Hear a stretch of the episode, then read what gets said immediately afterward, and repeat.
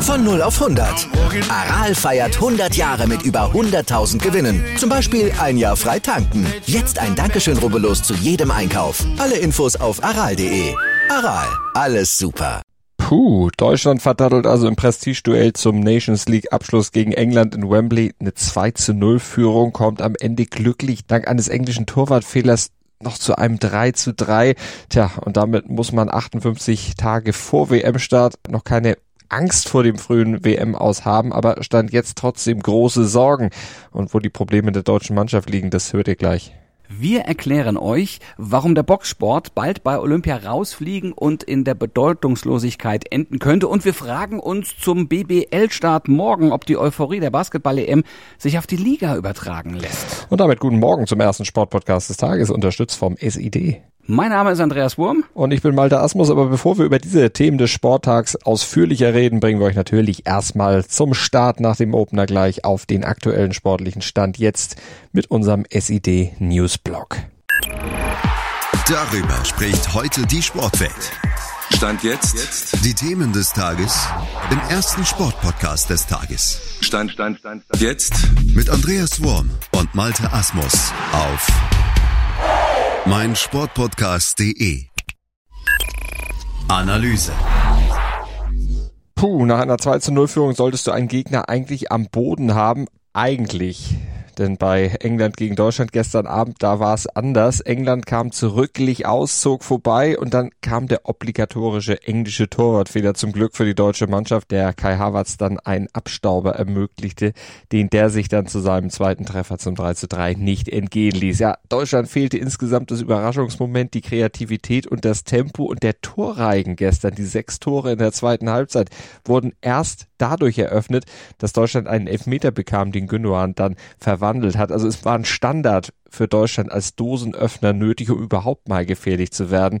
Denn erst als England dann aufmachen musste, bekamen sie tatsächlich auch mehr Chancen und trafen dann auch. Da waren Räume da, die sie nutzen konnten. Vorher war komplette Flaute im deutschen Angriffsspiel gegen kompakte Engländer. Da tut sich die deutsche Mannschaft sehr, sehr schwer, wenn die Engländer wie auch die Ungarn vor drei Tagen schon mit einer Fünferkette keinerlei Räume in die Tiefe anbieten. Tiefstehende Gegner, also die bringen die Deutschen dann doch vor große Probleme und das wird bei der WM ja nicht unbedingt anders sein. Na, und das bringt eine Frage auf die Tagesordnung. Wer soll bei der Weltmeisterschaft eigentlich für Deutschland Tore schießen? Ja, theoretisch hast du ja im deutschen Team einige Spieler, die das können sollten. Da tummeln sich ja gerade auf den Außen auch durchaus torgefährliche Leute, also Sané, Gnabry zum Beispiel. Thomas Müller kann es ja auch, auch wenn er in der Mitte spielt, aber die, die müssten dazu in Form sein. Sind sie momentan ja leider nicht. Naja, und vergiss mal nicht Timo Werner. Ja. Ne? Im Prinzip ist der ja auch ein torgefährlicher Mann. Im Prinzip ja. Also Problem ist bei dem nur, der braucht natürlich Tiefe im Spiel, denn der kommt über Schnelligkeit, über Wege, über Läufe. Äh, mit dem kannst du gegen resolut stehende Gegner aber nicht so viel anfangen. Wenn die die Passwege zustellen und das Zentrum und die Außen dicht machen, hat man ja auch gegen Ungarn zum Beispiel gesehen, äh, dann ist mit dem nicht viel zu werden. Das passte dann schon besser gegen England, als die aufmachen mussten nach dem Rückstand. Da konnte er sich schon mehrfach in Szene setzen, aber hat ja dann eben auch nicht getroffen. Und Kai Havertz, ja, der hat in solchen Situationen dann auch seine Probleme. Der ist ja auch eher eine falsche Neun, auch wenn er gestern dann zweimal getroffen hat in dieser Position. Aber der profitierte bei seinem ersten Tor von den größeren Räumen, die England dann eben angeboten hatte und beim zweiten Jahr diesem Abstauber von einem Torwartfehler. Ohne den wäre es insgesamt dann auch wieder sehr, sehr dünn gewesen im Angriffsspiel der deutschen Mannschaft. Ja, hast du recht. Also da braucht's einfach, ja, im, im Grunde braucht's einen anderen Spielertypen, ne? Einen, den man in Deutschland eigentlich seit Miro Klose seit seinem Abschied 2014 so nicht mehr gesehen hat. Also tatsächlich einen echten Mittelstürmer, der als Fixpunkt vorne steht, hohe Bälle annehmen und auch hohe Bälle verwerten kann. Ja, in der Theorie ist sowas ja Lukas Metscher, der, aber der spielt bei Flick ja kaum und äh, das hat sicherlich auch irgendwo seinen Grund, denn der trifft ja nicht mal in der Bundesliga regelmäßig und der wird jetzt internationale Abwehrreihen bei der WM auch nicht reihenweise vor riesige Aufgaben und vor allen Dingen Schrecken versetzen. Naja. Du, ich hätte da noch einen Kandidaten. Ne? Ne? Also einen echten Mittelstürmer. Also international hat er zwar keine Erfahrung, aber in der Bundesliga, da trifft er und trifft er. Stand jetzt zumindest mal regelmäßig. Niklas Füllkrug von Werder Bremen. Fünf Tore hat er in dieser Saison schon erzielt, dazu 19 in der letzten Zweitligasaison, oder? Ja, ja, zumindest von den Toren her stand jetzt bester deutscher Stürmer, hat allerdings aufgrund anderweitiger sportlicher Limitierung, sage ich mal, natürlich bisher noch nie ernsthaft eine Rolle im Nationalteam gespielt. Also den hatte Flick bisher noch nicht auf dem Zettel. Jetzt aber hat er ihm ja sogar ja, namentlich die Tür aufgemacht und ganz ehrlich, er kann ja auch 26 Spieler mitnehmen. Warum dann nicht auch Füllkrug? Also so einen quasi für einen ganz besonderen Moment. So, jetzt bin ich böse, Mario Götze 2014. Oha. Oder jetzt komme ich. Äh, sag doch lieber David Odonkor 2006. Ja gut, äh, das passt vielleicht auch besser, wie der äh, wäre es dann eben so ein Flankenlauf, hatte damals bei dem ja gereicht und der hatte seine ganzen WM-Spesen dann auf einen Schlag irgendwo wieder refinanziert. Allerdings, ja. Und wenn es nicht klappt, dann hat Flick es wenigstens versucht. Falsch machen kann er mit Füllkrug im Grunde eigentlich nix. Top-Thema. Was machen die hohen Herren beim Amateurboxsport-Weltverband, der IBA, da eigentlich? die sind stand jetzt dabei, höchst selbst dafür zu sorgen, dass ihr traditionsreicher Sport nach 120 Jahren Zugehörigkeit und unzähligen ja, Legenden, die bei Olympia hervorgebracht wurden, ja wohl bald tatsächlich aus dem olympischen Programm fliegt und damit ja im Grunde bedeutungslos wird.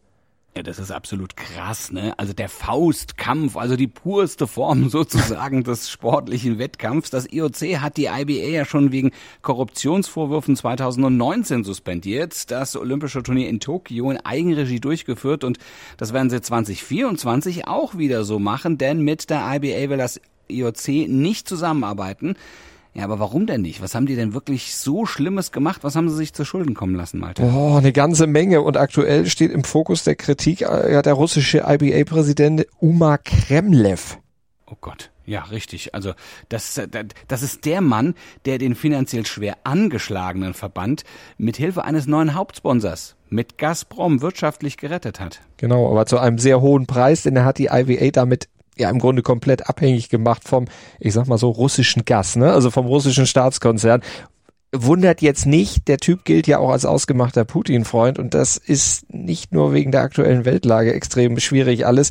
Dazu kommt auch noch, und das passt zu dieser Abhängigkeit, dass der nationale ukrainische Boxverband kurz vor dem IBA-Kongress kürzlich in Aserbaidschan, vor wenigen Tagen war der ja erst, äh, auf dem neuer Präsident gewählt werden sollte, aus fadenscheinigen Gründen ausgeladen, also suspendiert wurde. Angeblich habe sich die ukrainische Regierung in Verbandsangelegenheiten eingemischt und das ginge natürlich nicht. Oh Gott, wie durchschaubar. Ne? Nachtigall, ich hör dir trapsen. Ja, exakt. Ein Schelm, der Böses dabei denkt. Es ist alles sogar für das IOC hochproblematisch und wenn selbst für die etwas problematisch ist, das soll schon was heißen. Naja, zumal das ja auch noch nicht wirklich alles ist, ne? Nee, das Schärfste kommt nämlich noch. Auf diesem Kongress sollte sich Uma Kremlev Neuwahlen und einem Gegenkandidaten stellen. Boris van der Forst aus den Niederlanden, der hatte Kremlev herausfordern wollen, aber die Neuwahl gab es dann gar nicht, denn äh, kurz bevor die durchgeführt werden sollte, wurde noch schnell eine andere Abstimmung anberaumt, ob es überhaupt Neuwahlen geben sollte. Und da stimmten dann komischerweise 75 Prozent der Delegierten mal dagegen. Also es sollte alles beim Alten bleiben. Das sind Verhältnisse wie in der Diktatur. Ach, wen wundert das jetzt? Also diverse Nationalverbände, der deutsche, der schwedische, der neuseeländische zum Beispiel, die kritisierten das Vorgehen und auch den Präsidenten für dieses Verhalten entsprechen, zumal solche Vorgänge eben äh, noch größere Konsequenzen haben dürfte. Ja, denn der Kredit, den das IOC dem Boxen immer noch eingeräumt hat, äh, der dürfte jetzt bald wirklich mal aufgebraucht sein. Bislang war der Ausschluss des Boxens für 2028, also Olympia in Los Angeles, immer nur angedroht worden, aber Jetzt muss das auch mal umgesetzt werden. Ja, aber das trifft natürlich dann ja auch wieder die Falschen. Ne? Also das sind die Sportlerinnen und Sportler, die für das Gebaren des Weltverbandes und den Präsidenten natürlich überhaupt gar nichts können. Das stimmt, aber alle bisherigen Maßnahmen und Drohungen haben ja nur überhaupt nichts gebracht. Was soll da jetzt noch anderes kommen? Noch mehr drohen machen sie sich ja auch irgendwo lächerlich. Also im Prinzip hat das IOC keine andere Wahl, um da jetzt endlich auch mal aufzuräumen. Heute in der Sportgeschichte. Heute vor 21 Jahren, am 27. September 2000, vor 22 Jahren sogar, ich kann schon gar nicht mehr rechnen, das ist schon so lange her, aber ich erinnere mich noch gut, da lief dieser 800 Meter Läufer aus Deutschland, Nils Schumann, das Rennen seines Lebens, damals in Sydney im Olympiafinale. Ja, da holte er Gold. Überwältigt schrie er seine Freude heraus. Wir haben die Bilder vielleicht ja noch vor Augen, breitete seine Arme aus, sackte dann auf dem Boden, auf die Bahn und ließ sich feiern, wurde Sportler des Jahres, tingelte von TV zu, zu, und zu TV-Show, war Stargast bei Gala-Veranstaltungen und natürlich ging damit einher, unterschrieb hochdotierte Werbeverträge. Mhm, aber dieser größte Erfolg war dann auch irgendwo eine Zäsur in seinem Leben. Schumann verlor nämlich seine Leichtigkeit dadurch, tat sich schwer, neue Ziele für sich zu definieren, denn mehr als Olympiasieg geht ja nicht. Und der war da erst 22, glaube ich. Naja, und dann kam 2002, da gewann er bei der Heim-Europameisterschaft in München nochmal Bronze, aber danach bestimmten Verletzungen und Operationen sein Leben an seine alte Form konnte Schumann nie wieder anknüpfen. Fast vier Jahre lang ist er kein Rennen gelaufen. Ja, und sorgte dann neben der Bahn vor allem für Wirbel, arbeitete mit umstrittenen Trainern zusammen, ging pleite und äh, sorgte auch mit Aussagen immer mal wieder für Schlagzeilen, zum Beispiel mit einer höchst umstrittenen Forderung nach einer Dopingfreigabe. Kommentar die Basketball-Bundesliga startet in ihre 57. Saison. Eigentlich ja mit ganz viel Rückenwind, denn die Europameisterschaft in Berlin mit der Bronzemedaille hat ja gezeigt, Interesse am Basketball in Deutschland ist durchaus vorhanden. Tja, aber wirkt sich dieses Interesse, also oder die von Dennis Schröder, Franz Wagner und Co. entfachte Begeisterung dann auch spürbar mal auf die Liga wirklich aus? Ich habe mal unsere alte Stoppuhr oder unsere, unseren Countdown mal wieder oh, entstaubt ja. und rausgepackt. Die zwei Meinungen in 40 Sekunden feiern jetzt quasi ihr Comeback und ich sag mal, du fängst an und die Uhr läuft.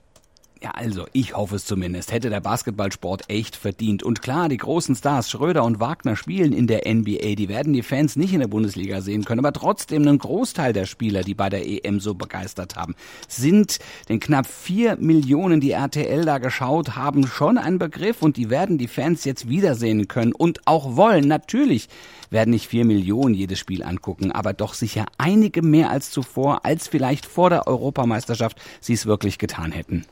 Ja, du hast noch ein paar Sekunden, aber das ja, war also schon. unbedingt Basketball gucken. Ist doch super. ist ein super interessanter Sport. Er ist schnell, er ist schön. Macht es. Ich würde mich freuen. Ich gucke da immer mal wieder rein. Ja, ich auch. Ich lass mal meine Uhr jetzt laufen. Ich glaube auch, dass äh, vor der WM oder EM sicherlich weniger zugeguckt hätten, aber ich fürchte, das Interesse, das wird nicht sehr nachhaltig sein. Ein gutes Turnier, das wird nicht reichen für eine langfristige Begeisterung. Und es gab in der Vergangenheit ja schon so viele Momente, auch im Basketball, wo danach die Euphorie dann auch wieder schnell abgeebbt ist. Der EM-Titel 1993 zum Beispiel, EM-Silber 2005, die Großtaten von Dirk Nowitzki, das hat alles nicht zu einer wirklichen Bedeutungssteigerung des Basketballs bei uns geführt. Eine Medaille Medaille wird die Sportart nicht plötzlich zum Straßenfeger machen. Das glaube ich nicht. Das ist nämlich kein Automatismus. Da müssen DBB und BBL noch ordentlich Arbeit investieren. Und zwar schnell und mit guten Konzepten, um die EM dann tatsächlich langfristig für die BBL auch nutzbar machen zu können. Das bringt der Sporttag. Stand jetzt. So, jetzt bin ich etwas außer Atem, aber das schaffe ich noch. In der Nations League werden die zwei noch fehlenden Teams für die Endrunde im Juni dann gesucht. In der Gruppe A2, da machen Tabellenführer Portugal und Spanien diesen Teilnehmer dann in der Endrunde unter sich aus im direkten Duell. Genauso wie Spitzenreiter Ungarn und Europameister Italien in äh, unserer Gruppe, in der Gruppe A3. Ja, bereits für das Final Four qualifiziert sind Kroatien und die Niederlande und die deutsche U21-Nationalmannschaft bestreitet fünf Tage nach dem 0 zu 1 gegen Frankreich den nächsten Härtetest. Heute Abend in Sheffield gegen den zweimaligen U21-Europameister England. Und morgen früh sind wir dann wieder für euch da ab 7.07 Uhr und wie immer das im Podcatcher eurer Wahl oder auf meinsportpodcast.de. Ja, denkt ans Abonnieren und Bewerten bei Spotify, bei Amazon Music, bei Apple Podcasts, wo auch immer ihr mögt, Podcast Addict. Es gibt so viele Möglichkeiten und dann hören wir uns morgen wieder. Dann werdet ihr nämlich automatisch auf unseren Podcast hingewiesen mit äh, einer kurzen Push-Nachricht auf eurem Handy, je nachdem, wie ihr es eingestellt habt. Ich sag mal, bis morgen. Gruß und Kuss von Andreas Wurm und Malte Asmus.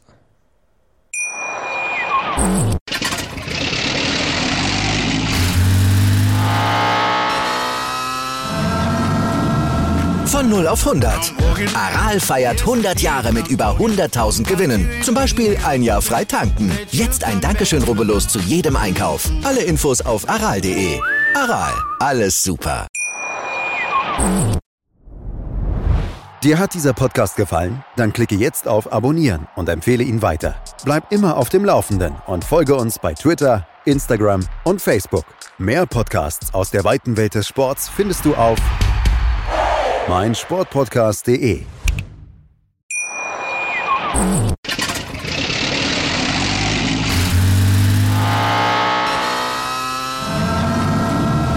Von 0 auf 100.